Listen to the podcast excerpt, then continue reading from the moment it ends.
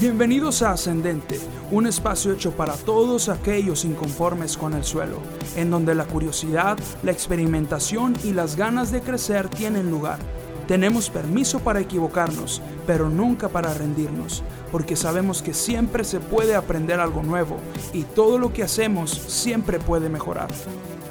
Amigos, bienvenidos a un nuevo episodio de Ascendente. Qué rico estar acá con ustedes otra vez. Una semana más uh, después de una semana de espera y, de, varias semanas de invitados especiales, de invitado tras invitado. Ha sido realmente una sorpresa para mí. Ha sido también a uh, gran bendición. Créanme que he aprendido tanto he sacado tanto jugo y exprimido a la gente para impregnarme de, de, todo lo que puedo aprender, de todo lo que puedo, uh, uh, sí, descubrir nuevo este, y poner en práctica sobre todo. Y, me da gusto poder compartirlo con ustedes, porque realmente créanme que ese siempre ha sido el objetivo de Ascendente. Ah, fue una locura. Primero tuvimos a Esteban Grassman, luego tuvimos a, a, a un amigo y familiar mío, Salvador González, que es un chavo excelente que va creciendo también y va ascendente junto con todos nosotros.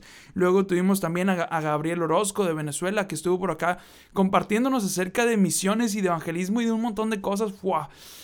Eh, tengo, estoy tan inspirado.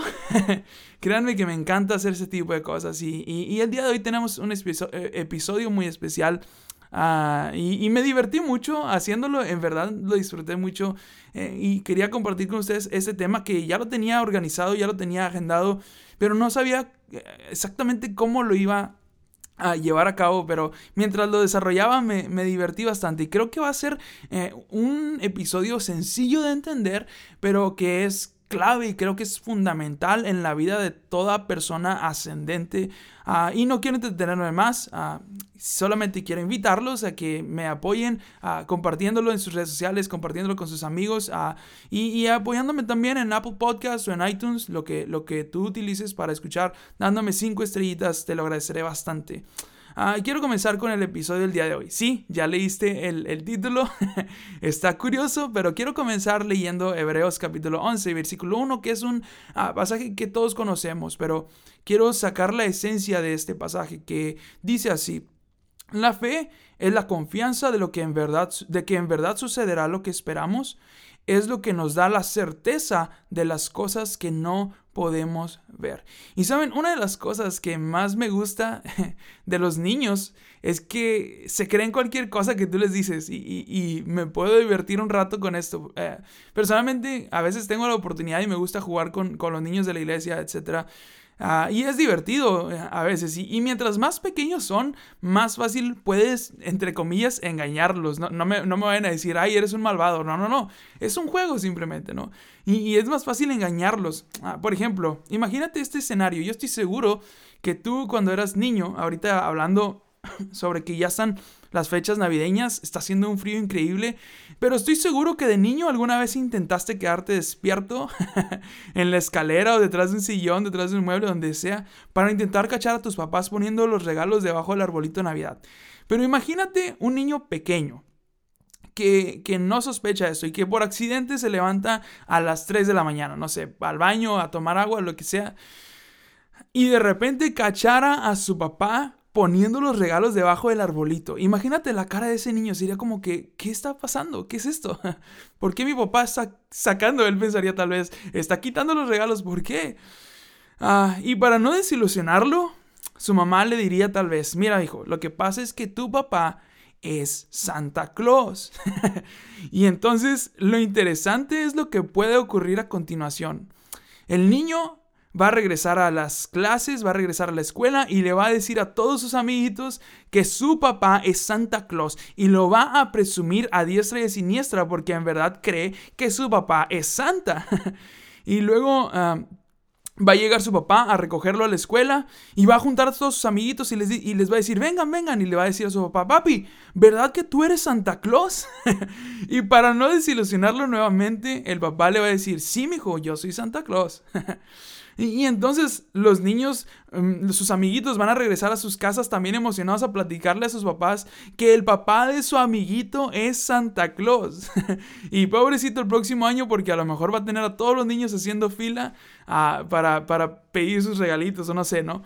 Ah, pero, y, para un niño también su papá es, es, es, su superhéroe, ¿no? No hay nadie más fuerte que él. Eh, ah, si algo se descompone o se quiebra en la casa, no hay problema, porque sea lo que sea, papá lo puede arreglar.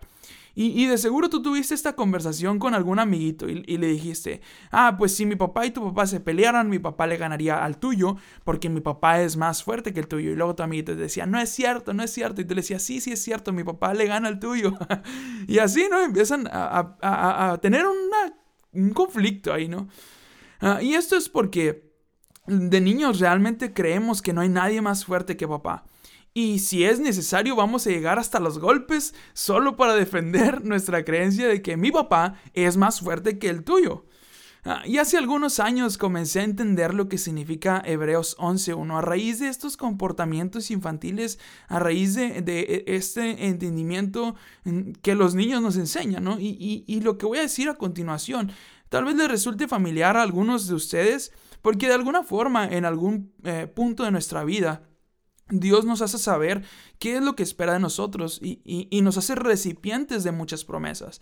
Ah, promesas que escuchamos y nos traen esperanza, pero más que eso nos hacen percibir un futuro mejor, ah, más prometedor, más fructífero para nosotros. Pero amigos míos, aquí es donde lo bueno comienza. Porque a partir de este momento en el que Dios deposita promesas en nuestras vidas y nos confía promesas, tenemos dos opciones. Y la opción uno es esperar el tiempo de Dios. Sí, esta frase, eh, esperar el tiempo de Dios y, para que las cosas sucedan. Y, suena algo bonito, algo espiritual, algo romántico, pero la realidad, y, y me van a disculpar por lo que voy a decir, pero es que muchas veces esta frase es simplemente un escudo de comodidad o de pereza, que claro que hay que esperar en Dios. Sí, pero a veces lo utilizamos Ah, como para estar a gusto en nuestro mismo lugar, solamente quedarnos a esperar. Te voy a dar un ejemplo. Por ejemplo, un joven puede decir, ok, yo estoy esperando el tiempo de Dios, yo estoy orando para que Dios me muestre a mi pareja idónea, como muchos tal vez estarán pensando, Ah, pero compadre, no te arreglas, andas todo desaliñado, eres flojo para servir a Dios o incluso para trabajar, ah, no te preocupas por salir adelante y, y, mejorar como persona, entonces créeme lo que te voy a decir, es muy poco probable que suceda lo que estás esperando o al menos de la manera en, la que lo estás esperando. Ah, pero cuando te pones en acción y te esfuerzas por crecer cada día eh, y orientado hacia un propósito, yo te garantizo que cada día te estás acercando más a tu meta, lo cual me lleva a la opción 2, que es actuar como un niño. Ajá, así es, como, como ese niño que creía que su papá era santa y lo creía de tal manera que lo presumió sin dudarlo con todos sus amiguitos. O como ese niño que su papá, eh, que creía que su papá era el más fuerte y su entusiasmo por demostrarlo fue tal que casi hace que en realidad sí se pelearan los papás de ambos niños, solo por este conflicto. Ah, porque cuando realmente creemos algo, nos esforzamos sin dudarlo y hacemos lo que, cree, lo que creemos necesario o lo que sea necesario. Y cuando realmente creemos en la promesa de Dios, es imposible quedarse sentados y cómodos en el mismo lugar a ver pasar el tiempo, sino que nos levantamos ah, como, como si tuviéramos una espada de madera para enfrentar un dragón, pero sin miedo porque Dios ya nos prometió que derrotaremos a ese dragón. Ah, porque resulta que la fe es aquello que nos impulsa a avanzar sin importar qué. Eh, porque la fe siempre está acompañada de acciones, de retos por superar, de visiones por alcanzar, porque la fe es activa, nunca es estática. Y adivina qué, si la fe que tienes ahora te ha permitido permanecer cómodo durante un buen tiempo, tal vez sea necesario que analices si realmente estás creyendo lo que dices que crees. No olvides que ascender siempre es cuesta arriba pero al que cree, todo le es posible. Así es que amigos, yo los invito nuevamente, no se cansen de ascender, no se cansen de hacer el bien y de poner en práctica la fe genuina que es acción, ¿ok? Nos vemos la próxima semana en un nuevo episodio de Ascendente y que Dios les bendiga.